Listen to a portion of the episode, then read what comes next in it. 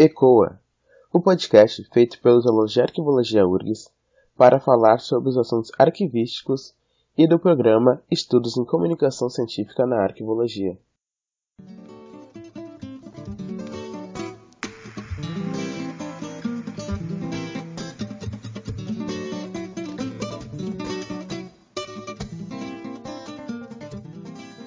Eu sou Matheus Santos. E eu sou Lucas Petri e seremos os mediadores hoje do ECOA Arquivologia Fora da Caixa. E o tema de hoje é Arquivologia e Fotografia de Acervo Pessoal. Mas antes de iniciarmos a nossa conversa, fique com os destaques do Giro da Arquivo.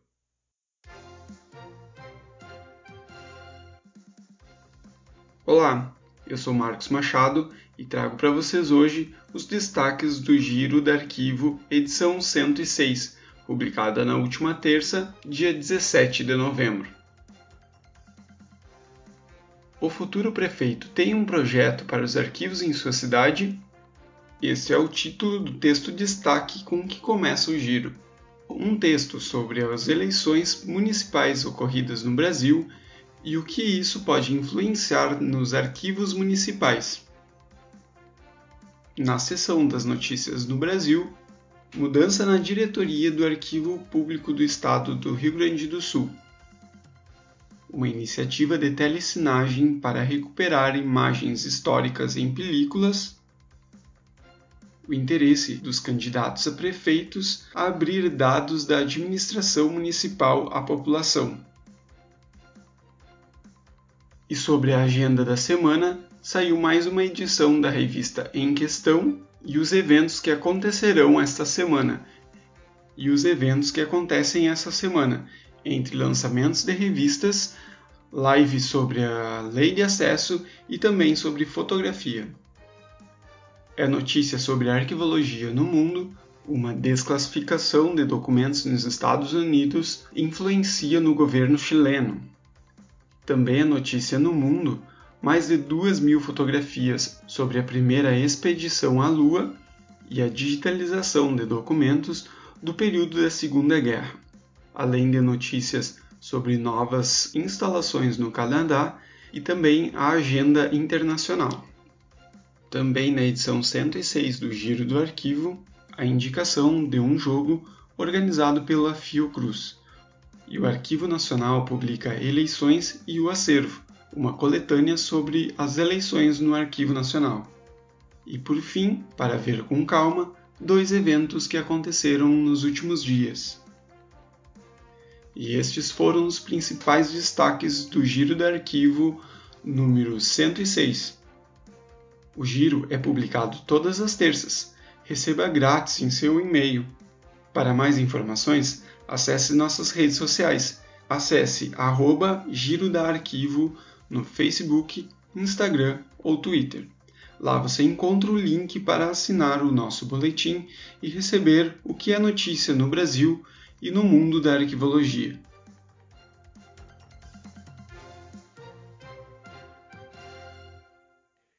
Esses foram os destaques da Giro do Arquivo, o que é notícia no Brasil e no mundo sobre arquivologia, apresentado pelo Marcos Maruca. Não deixe de assinar a newsletter para acompanhar todas as notícias. E agora a gente segue com o tema desse episódio.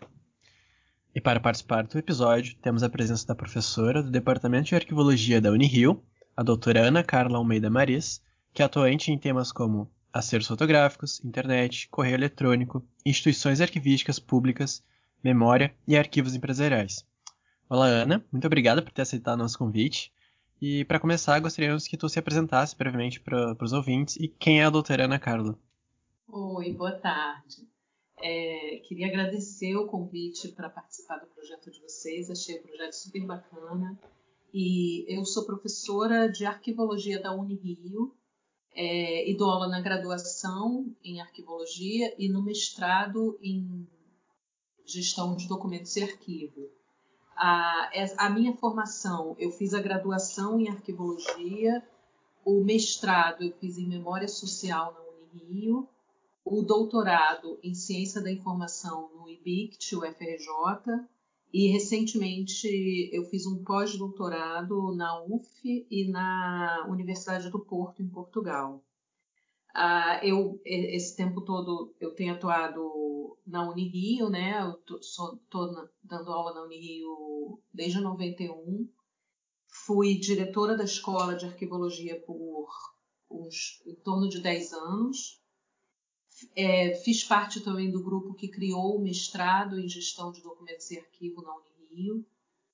E o mestrado começou a funcionar em 2012, né? Mas a gente tá um pouco antes disso a gente já estava em processo para a criação desse mestrado e atualmente sou do líder do grupo de pesquisa registros, registros visuais e sonoros, arquivo e memória. Então, onde a gente tem feito, desenvolvido várias pesquisas assim nessa área de fotografia, de imagem em movimento, som. Então, tem um grupo de pessoas pensando esses esses temas da arquivologia, né, ligado à arquivologia, é, e também documentos digitais, então documentos em, em, vários formatos, né, em vários suportes, em vários gêneros. Gente tem se ocupado desses assuntos é, nas nossas pesquisas e também nos projetos de extensão. Então é um pouco isso que, que resumindo a minha vida profissional é mais ou menos isso. É, acredito que começando com as perguntas, uh, assim, com o crescimento da tecnologia, a fotografia ela ganhou novos significados, né? Uma nova linguagem. A fotografia ela passou a manifestar sentimentos e vem ressignificando muitos acertos pessoais, né? Então, como você vê a, a arquivologia presente neste, neste segmento uh, em como manter, preservar e guardar essas fotografias? É, a, a fotografia, ela tem um, um, uma coisa assim muito... Ela tem um poder, assim, até, eu diria, é, de mexer com as pessoas, né? Mexer com o emocional, mexer com sentimentos e, e com a memória também, né? É um, é um ponto importante é, de, de, que as pessoas utilizam para rememorar, para lembrar de coisas que aconteceram e até para é, tomar conhecimento de coisas que não viveram. Então, é um ponto importante, por exemplo, nas famílias, é, para as pessoas verem, terem contato com outras, é, outras, outras pessoas que, que não viveram na mesma época, né? Então, ante, antepassados, por exemplo. É, as pessoas terem conhecimento de bisavós, de, de pessoas que, que não que não conheceram, mas que fizeram parte ali da são antepassados, né? Então tem essa questão é, de, de, tomar conhecimento do que não se conheceu e tem também a questão de, da, da gente ver as fotografias e lembrar de eventos que aconteceram e que a gente estava presente. Então é muito forte assim nessas duas nesses dois aspectos, né? Assim é um ponto importante de, de, que ajuda nessas questões, né? E que a gente e que mexe mesmo com o emocional das pessoas. As pessoas é, vendo as fotografias, muitas vezes as pessoas conseguem se é, se reportar para aquela situação que viveram. Então lembrar a ponto de, de quase viver de novo, de re, re, reavivar, de sentir. Às vezes a pessoa lembra do que estava acontecendo no dia, lembra da música que estava tocando, sente o cheiro que sentiu naquele dia, enfim, uma, é, mexe com, com a memória mesmo das pessoas. Então, é, é e, e, a, e, a, partir do momento que a, a, fotografia foi ficando mais popular e mais acessível às pessoas, é, ela começou a fazer parte dos arquivos pessoais. Então, hoje em dia, a gente não encontra um arquivo pessoal que não tenha fotografia entre os documentos. E isso é uma questão é, é, que na arquivologia eu comecei a ver que não tinha muito é, literatura sobre esse assunto, as pessoas não estavam muito se ocupando. Existe bastante literatura é, é, sobre arquivos fotográficos e existe bastante literatura sobre arquivos pessoais, mas sobre fotografias em arquivos pessoais é, eu encontrei muito pouca coisa.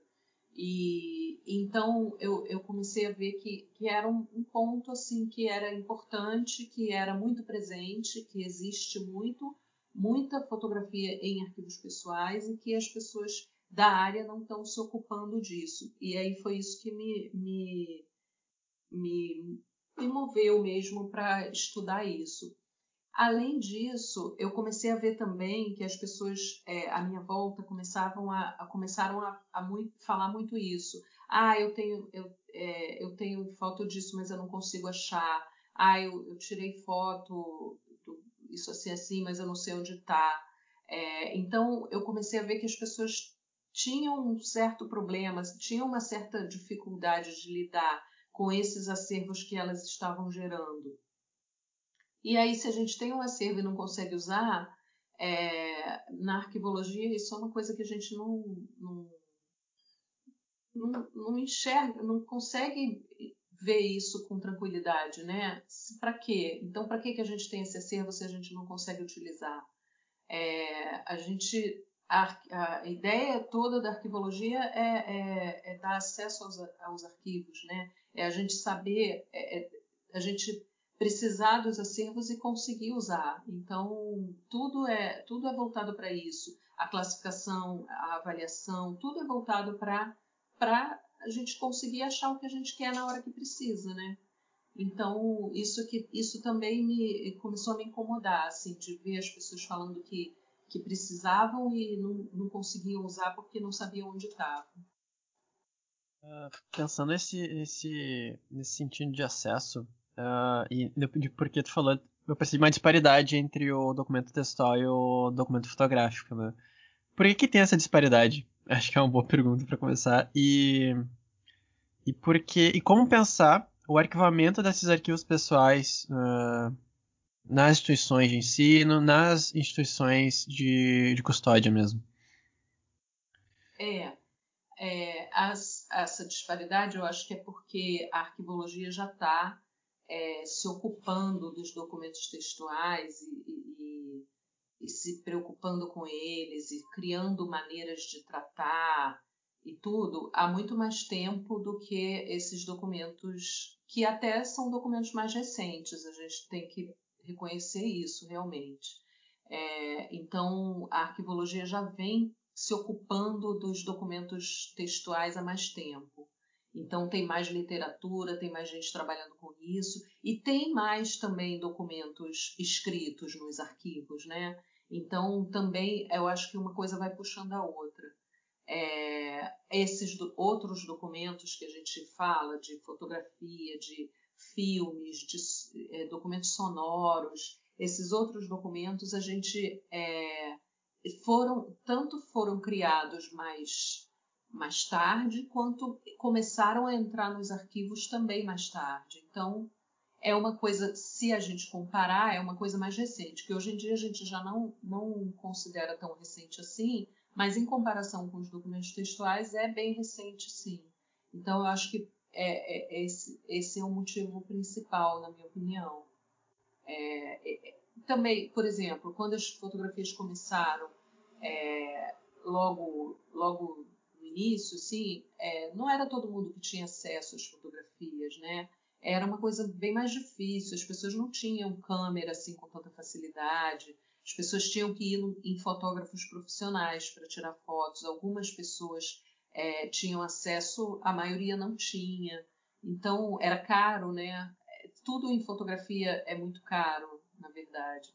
Então, é, acho que um pouco por isso. E aí, é, nas, acabou que, assim, nas instituições também, alguns serviços, é, as, nas instituições, o que a gente vê mais são documentos públicos, né?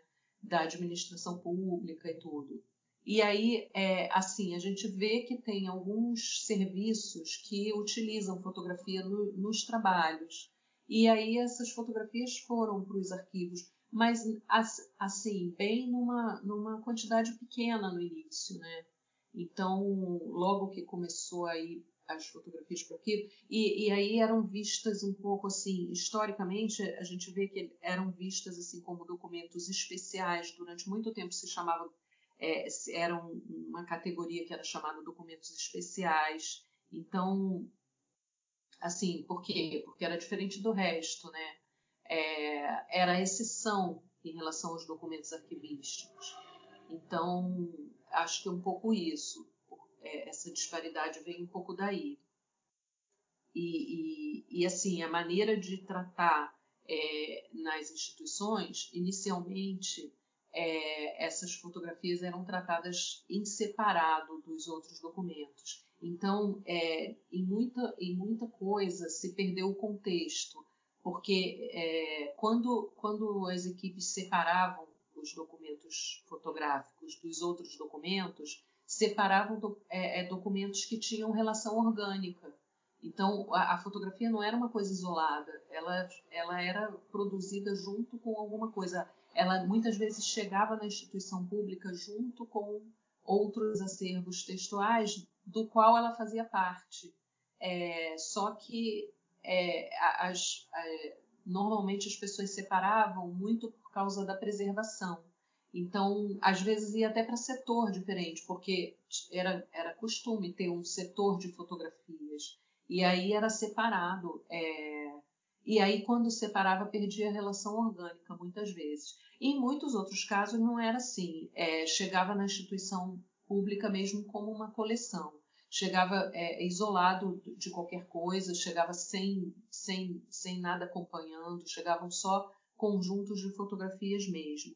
E aí eram coleções e realmente não tinha relação orgânica com nenhum outro documento, e aí era é, outro, é outra questão, né? Isso, esse do contexto, a palavra contexto ela é assim, muito importante no, âmbito da arquivologia. E, e nesse sentido, tu disse ali a questão. Trago, acho que trazer como exemplo, se tu pode discordar de mim, processo crime, por exemplo, ele uh, tem a parte textual, que é quase sempre a principal, e a parte da fotografia acompanha uh, esse tipo de documento. E, por outro lado, a gente tem uh, fotografias de arquitetura, que tem outro contexto já bem específico, né? Daí, não sei se tu poderia falar um pouquinho desse, desses aspectos, onde elas diferem das instituições que trabalham melhor com a fotografia ou não. É, essa, essa questão do contexto foi a parte, a parte, a parte central do, estudo, do meu estudo de pós-doutorado, porque ela é realmente central na arquivologia, o contexto para tudo, né? É, não, mas só que, assim, é, o que eu vi é que todo mundo estava muito acostumado a trabalhar o contexto para os documentos textuais, para os documentos é, ditos comuns, né? Então, e, e, e não para esses outros materiais. E, e para esses outros materiais, se a fotografia é considerada documento de arquivo, o contexto é importante também, tanto quanto para um documento textual é, é, qualquer. Então, é, essa, esse foi o meu ponto de partida até do estudo de pós-doutorado, porque é, a, a, esse, a, o contexto é importante também para as fotografias. As fotografias, se estão é, é, sendo produzidas como é, fazendo parte da atividade da, da, do órgão ou da instituição, elas têm relação orgânica com os outros documentos. Nunca é produzido o, uma fotografia solta. É, ela tem relação com outras coisas. Então, é, vamos supor, se é uma, uma cerimônia é, numa universidade, por exemplo, é, se, se é uma formatura, a gente tem as fotos da formatura, mas a gente tem vários outros documentos rela, é, relativos à formatura. Então, a gente tem a lista dos formandos, a gente tem é, é, é, essa lista de formandos, tem tudo por trás de cada formando, tem histórico escolar, tem uma série de coisas que o aluno cumpriu para chegar ali naquela formatura. Aí você chega no dia, tem o convite, tem uma série de coisas, lista das autoridades que vão participar, é, uma série de documentos relacionados àquela formatura. E aí no dia você tem as fotos. As fotos não são isoladas desse conjunto, as fotos têm relação orgânica com esse conjunto. Então isso é importante. Se a gente vai separar as fotografias, o que durante muito tempo era feito é, é por causa da preservação, que eu que eu estava falando antes, né? É, às vezes ia até para setor diferente.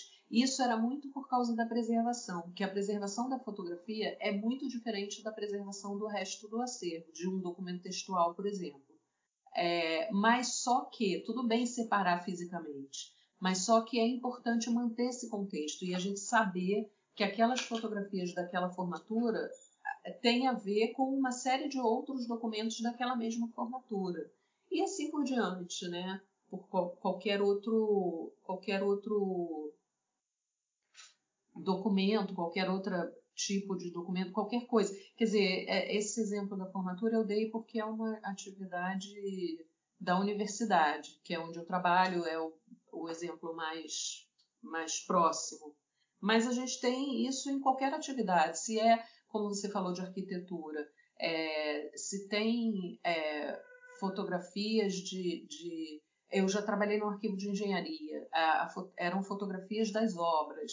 Então, as, as, as, fotografias acompanhavam o desenvolvimento da obra e acompanhavam a, a, o progresso da obra, né? Então, como como estava antes, como estava depois. É, isso serve para qualquer coisa praticamente. Se a gente vai, é, se eu vou organizar um arquivo hoje, eu tiro foto de como estava antes e, e como estava depois. Então, assim, é, é todo é, é, nesse nesse arquivo de engenharia que eu trabalhei, o, as fotografias faziam parte dos relatórios. Então, os relatórios é, todos relatório de acompanhamento, relatório, todos os relatórios vinham é, é, dentro dos relatórios vinham o texto, vinham todas as coisas e vinham também as fotografias mostrando o que estava sendo dito. Então isso tem uma relação orgânica, não é uma não é uma fotografia separada, solta, isolada de, do resto do acervo. Ela tem é, profunda relação orgânica com aquilo que está sendo é, com os desenhos, com os mapas, com os, com as, os documentos escritos, com as planilhas das obras. Então, tudo, tudo aquilo tem relação orgânica e, e, faz parte de um conjunto, né? E se a gente perde isso, a gente perde as informações da fotografia. Aí fica mais difícil de identificar, fica mais difícil de saber o que, que é. E aí, consequentemente, fica mais difícil de organizar, de avaliar, de tudo isso, né? É, de fato, essa questão da organização, todo esse, avaliar todo esse contexto que é importante do universo da arqueologia, é, se não tiver ele, se não souber ele, como que ele está inserido nessa né, questão orgânica, a gente está vivendo dentro de um caos, né? E, e, e isso tá, como tu, tu trouxe o aspecto ali da, de antigamente as câmeras não tinham tanto facilidade de acesso né, por parte da população.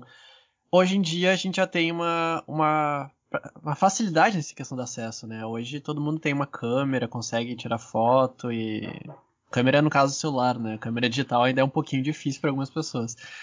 E e essas tecnologias de informação, comunicação, como elas influenciam nas alterações para a arqueologia nesse nessa constituição de documentos digitais, essa fotografia digital?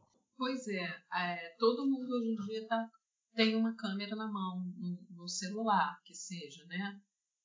Então todo mundo está produzindo muita fotografia o tempo todo. A gente produz muita fotografia é, todo o tempo, né? É, e aí a gente está gerando um acervo enorme e absurdo é, que a gente não, não acaba tendo dificuldade de lidar quando a gente precisa procurar alguma coisa. A gente acaba tendo dificuldade de achar. Então, é, é isso tudo, é, a gente, é, a, a gente está um pouco perdendo o controle, né? Quando a gente teve lá no na época da gestão de documentos, né, depois da depois da Segunda Guerra, que teve aí que todo mundo fala muito do boom documental, né, do, da explosão documental, e que aí por causa disso teve que vir a gestão de documentos para dar um controle, dar um direcionamento. Eu acho que isso está acontecendo hoje em dia um pouco com, a, com as imagens, né, que a gente está gerando um absurdo de, de acervo de imagem, né? E, e aí a dificuldade de lidar vem um pouco dessa, dessa quantidade, né? É, a gente tira um monte de fotos para ver qual que vai ficar melhor, mas aí em seguida a gente não olha qual que ficou melhor e joga fora as outras, a gente guarda todas e isso vai, vai gerando. E daqui a pouco o celular está super lotado e a gente é, não tem mais espaço, e aí ou vai fazer o quê? Vai comprar outro celular, vai comprar mais espaço na nuvem, vai. Normalmente as pessoas arranjam uma outra, uma outra solução que não seja reduzir o, acervo a, um, a uma quantidade que a gente possa manipular, que a gente possa lidar, é, organizar e tudo. Então, fica, fica difícil. É, sem avaliar, sem eliminar, sem organizar, a gente não consegue usar. E aí, se a gente não consegue usar, para que, que a gente tem, né? É um, um pouco aquilo que eu falei no início. Bom, bem, cada, cada vez menos tem se documentado o ato de fotografar, né? Porque antigamente, como tu falou no início, as fotografias eram elas eram compostas em álbuns, né? E muitas eram descritas, né? Quem estava na foto, o ano, a situação, né? Se era festa ou um casamento. Hoje em dia, ela, é, como se perdeu esse hábito, é, tu acha que quando as fotos estão soltas e muitas vezes elas estão uh, fragmentadas em, em várias outras redes sociais, né? Ela acaba perdendo o significado do porquê que elas vieram a existir? Eu, eu queria fazer um complemento a essa pergunta do Matheus. Sim, eu tenho no meu Google Fotos só 13 mil fotos. Eu, como arquivista, eu não consigo organizar, tá? Só, era só isso mesmo. É verdade, eu imagino. É, um pouco disso é que surgiu essa minha preocupação, sabe? Porque eu fico vendo assim, a gente que é da área, a gente perde um pouco esse controle, né? Imagina quem não é, quem não tem minimamente as informações que a gente tem, né? É, é bem mais complicado. Eu conheço pessoas que, que não conseguem usar e que dizem, falam isso, ah, eu tenho foto assim, assim, mas na hora que eu preciso eu não encontro, eu não sei onde está eu sei que eu tenho, mas eu isso dá assim me é, assim me incomoda demais ouvir isso, sabe? As pessoas quererem usar as coisas assim não conseguirem. Eu como arquivista fico assim muito muito triste de ver essa situação, sabe? Sabendo que a gente tem instrumentos para resolver esses problemas e que a gente pode ajudar e tudo e não e, e e que as pessoas não, não têm acesso a isso. Então, é, você vê, você mesmo falou isso, e, e, você é da área, você tem informação, você tem acesso a essas informações. E não é fácil, mesmo para gente não é fácil. É... Então, para as pessoas que são leigas, é pior ainda, né? E, e isso. Que, e aí acaba que as pessoas vão fazendo isso, vão comprando mais espaço, vão ou, ou então acabam perdendo tudo de forma acidental, porque quando, porque a gente sabe, é, quando a gente estuda, né, e sabe que se a gente resolve que vai guardar tudo, a gente acaba não conseguindo guardar nada, né? Quando a gente a, a avaliação vem disso, a gente precisa avaliar para definir o que é que precisa ficar. É, porque a gente sabe que não dá para guardar tudo. Se a gente resolve que vai guardar tudo, a gente não consegue a gente não consegue conservar, a gente não consegue dar acesso, a gente não consegue ter espaço para tudo. Isso tanto na documentação textual quanto na documentação digital. Então a gente acaba perdendo tudo, porque aí se a gente não consegue conservar de forma adequada, é, tudo deteriora e a gente perde tudo. É, no caso digital, é, é as coisas vão corrompendo e tal, e a gente não consegue guardar tudo também. Então, é um pouco isso. A gente precisa é, cuidar, precisa tratar para poder manter o que é importante de fato. Porque aí o, que eu tenho falado, assim, uma coisa assim, que a gente vai tirando foto de tudo, mas só que nem tudo é importante. Às vezes eu tiro foto aqui, é, eu estou em casa, eu tiro foto de uma lista de compras para mandar para o meu filho que está lá na, no mercado. E aí ele, ele recebe a lista de compras que eu tirei foto, ele compra as coisas e volta para casa com as compras. Aquela foto não é importante, eu não preciso guardar ela. É, e, e, e, várias coisas assim desse tipo. Eu tiro foto da, do registro da, da torneira que eu preciso comprar igual. É, tiro foto da. Enfim, uma série de coisas que a gente fica tirando foto hoje em dia. A gente tira foto do preço na loja. Antigamente a gente anotava no papel os vários preços para fazer orçamento, para ver onde que vai comprar, onde que está mais barato. Hoje em dia a gente tira foto de todos os preços. E aí a gente sai tirando foto de tanta coisa que, que não é importante, porque depois que eu escolhi onde que eu vou comprar, que eu vi onde que é mais barato, escolhi que eu vou comprar ali e não, e não no outro, aquilo eu posso jogar tudo fora, né? E, e, ou então, quando a gente tira foto de alguma coisa que é importante, aí a gente tira, sei lá, 10, 15 fotos para ver qual ficou melhor. Se a gente não para para olhar qual ficou melhor e jogar fora as outras que não ficaram, então eu tiro 15 fotos. Eu posso guardar daquelas 15, eu posso guardar 3 e jogar fora as outras 12 que não ficaram tão boas. É, mas só que se a gente não para e faz aquilo na hora, vai juntando isso do mês inteiro, da semana inteira, de todos os dias. E aí vira um volume tão grande que a gente vai perder tanto tempo para fazer que a gente acaba não fazendo. Então, essas coisas é que já são um ponto de partida para a gente eliminar, para a gente selecionar, para a gente é, definir exatamente o que, que é importante guardar. Porque é importante guardar uma foto do meu filho quando era pequeno, é, mas não foto da lista de compras que eu mandei para ele no mercado, entendeu? Então a gente tem que ter um pouco essa, essa, essa noção e não guardar tudo. Ah, eu, eu tirei foto de um negócio aqui porque eu lembrei de uma amiga minha, eu vi aqui num, num livro que eu estava lendo, eu vi uma parte, lembrei de uma amiga minha, tirei foto, mandei para ela. Isso é importante ficar? Não. É, eu tenho livro, eu não preciso daquela foto. Eu só tirei ali naquele momento. Ou então eu estou comendo um hambúrguer aqui, lembrei de alguém. Aí eu tiro a foto do hambúrguer pra, e mando pro meu amigo para dizer que eu lembrei dele porque eu estava comendo um hambúrguer. Enfim, um doce, uma coisa assim.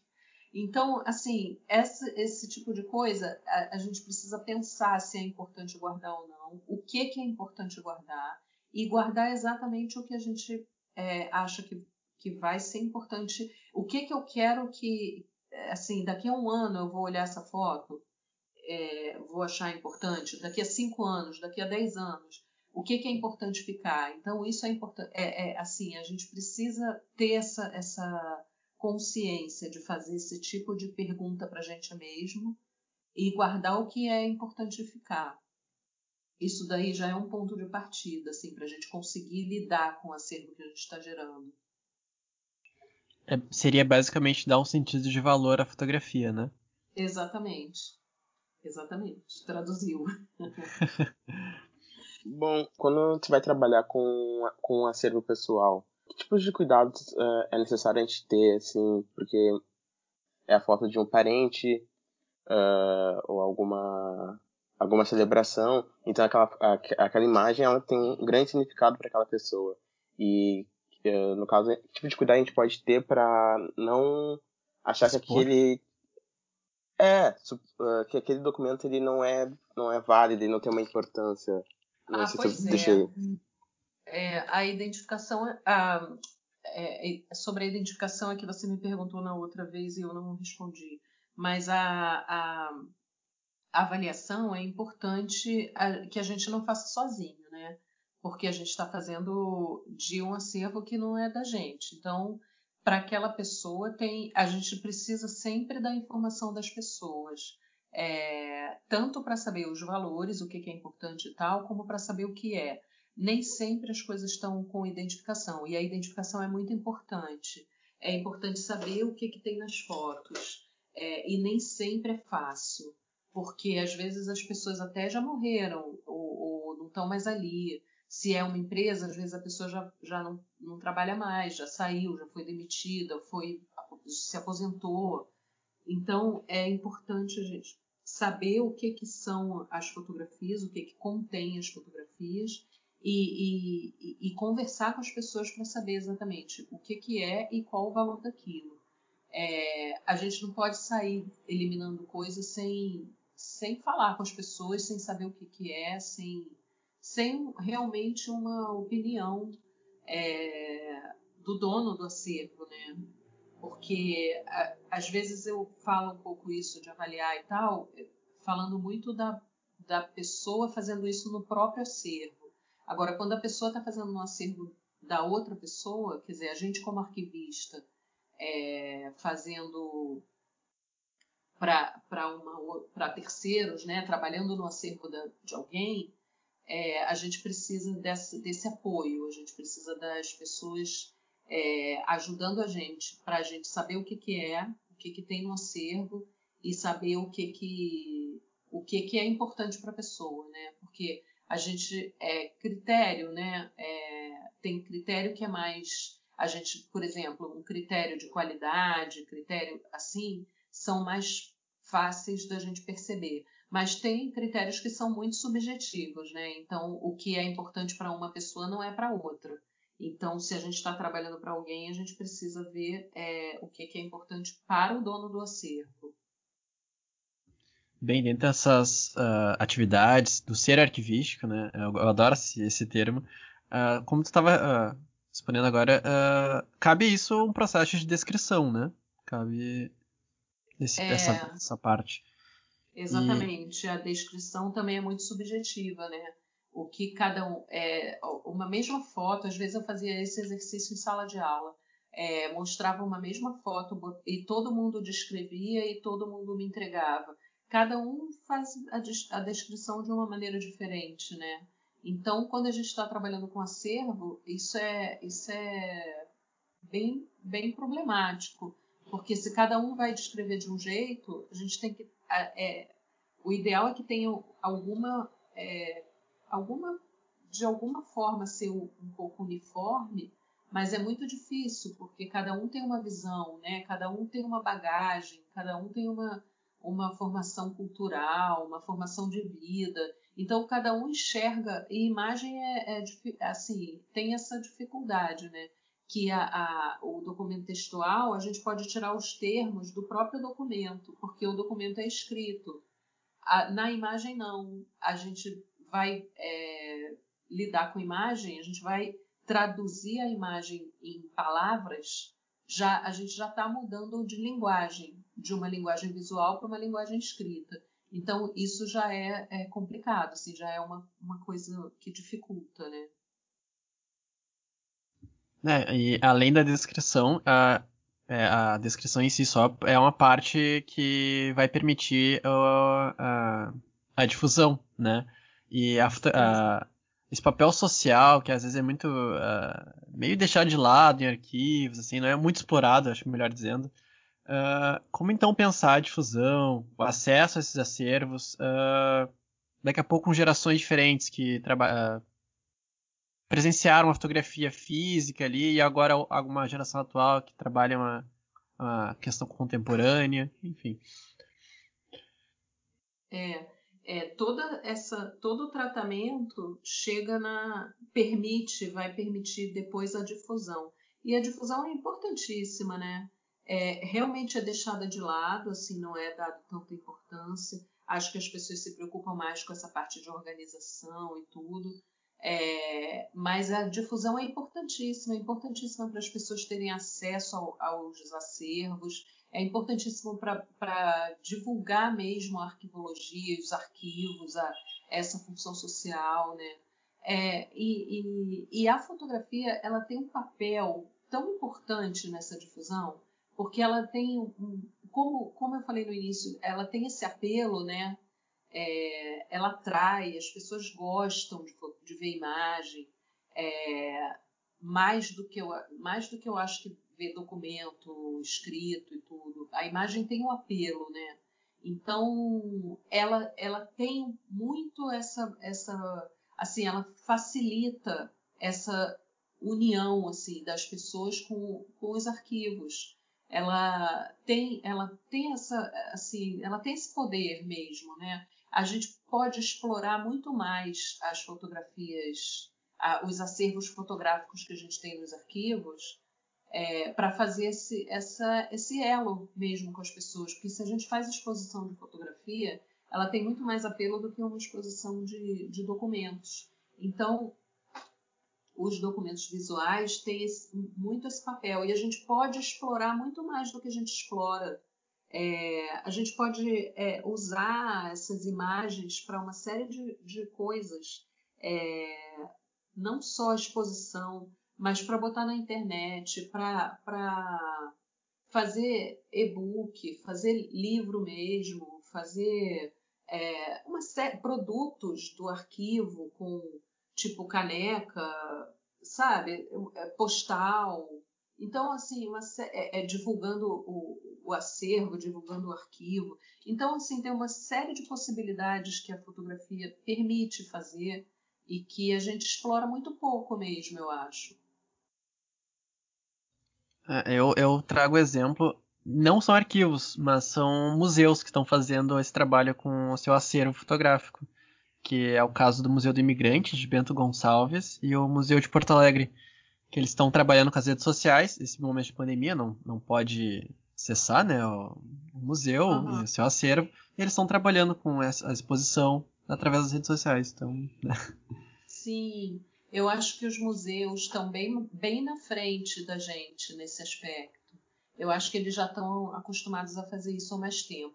O Museu Imperial aqui no Rio, eles tinham, um, eles fizeram umas publicações com fotografias é, espetaculares também. Era um, era, era, tinha um CD, na época era CD, CD-ROM, né? Eles vendiam e aí até vendiam, quer dizer, até reverte também em verba para o museu, né?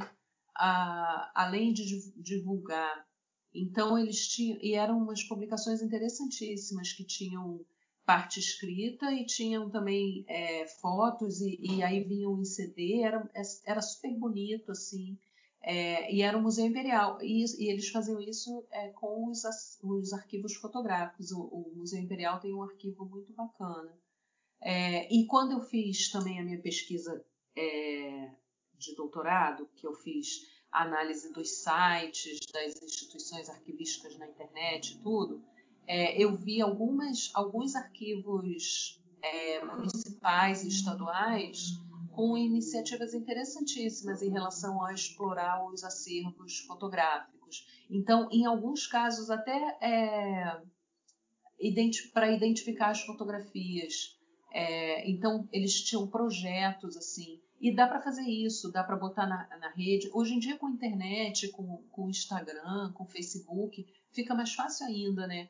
É, dá para botar as fotografias e as pessoas irem é, ajudando na identificação de coisas que as pessoas conhecem e que as pessoas do arquivo, os funcionários do arquivo podem não saber o que é. Então, assim, tem uma série de projetos interessantes é, que podem ser feitos e, e, e explorar. Eu acho que os museus estão, estão na frente em relação a isso, mas eu acho que os arquivos até podem um pouco aprender com os museus e, e podem também explorar mais isso, é, os acervos para fazer algumas iniciativas desse tipo.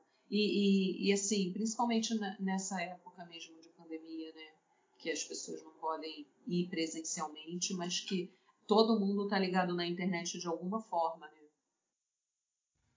É, acho que é, seria o um momento para ressignificar a concepção que a gente tem de arquivo, né? Então, conversar melhor, enaltecer esses papéis, esses contextos que a gente trabalha, como é de cidadania, contexto histórico, político, social, tudo isso é um, é um bom momento para a gente trabalhar esses, uh, esses conceitos, né? Mas acho que a minha, a minha última pergunta, assim, é, ela é bem tranquila é como, como é dar aula na Unirio para o curso de arquivologia. Eu adoro dar aula e, e adoro a Unirio, né? Eu, eu me formei na Unirio, então eu já tenho essa ligação emocional assim com a Unirio, é, por, porque eu me formei lá e porque eu dou aula lá esse tempo todo. Então, eu gosto muito. Mas eu fui na URGS e adorei também, sabe? Cheguei até a pensar em me transferir. Enfim, eu gosto dessa de dar aula e, e de arquivologia e estou agora na, com essa com essa questão da pandemia. Eu fiquei muito triste no início porque a gente logo no início a gente achou que não ia conseguir dar aula e eu estava afastada para o pós-doc durante um tempo e estava já um tempo sem sala de aula, sabe? Então, assim, quando eu pude, quando eu achei que eu ia poder voltar para a sala de aula, acabou sala de aula. Aí eu fiquei, assim, no início bem triste, mas aí essa, essa possibilidade de dar aula pela internet, eu tô com uma disciplina do mestrado que eu tô com um aluno de vários lugares. Tem gente aí do Rio Grande do Sul, tem gente do Espírito Santo, tem gente de São Paulo, então, é, além das pessoas do Rio que já estavam inscritas na disciplina. Então, assim, o que por um lado é ruim, por outro lado é bom, sabe? Então, a gente vai descobrindo novas possibilidades. Então, assim, é, eu eu, e também eu fiquei diretora da escola lá há muito tempo, então também tenho muita identidade com a Unirio. Mas é, eu acho que eu daria aula em qualquer universidade e ia adorar do mesmo jeito. Dá para dizer que essa é a tua memória afetiva com a arquivologia? Sim. sim, eu acho que sim.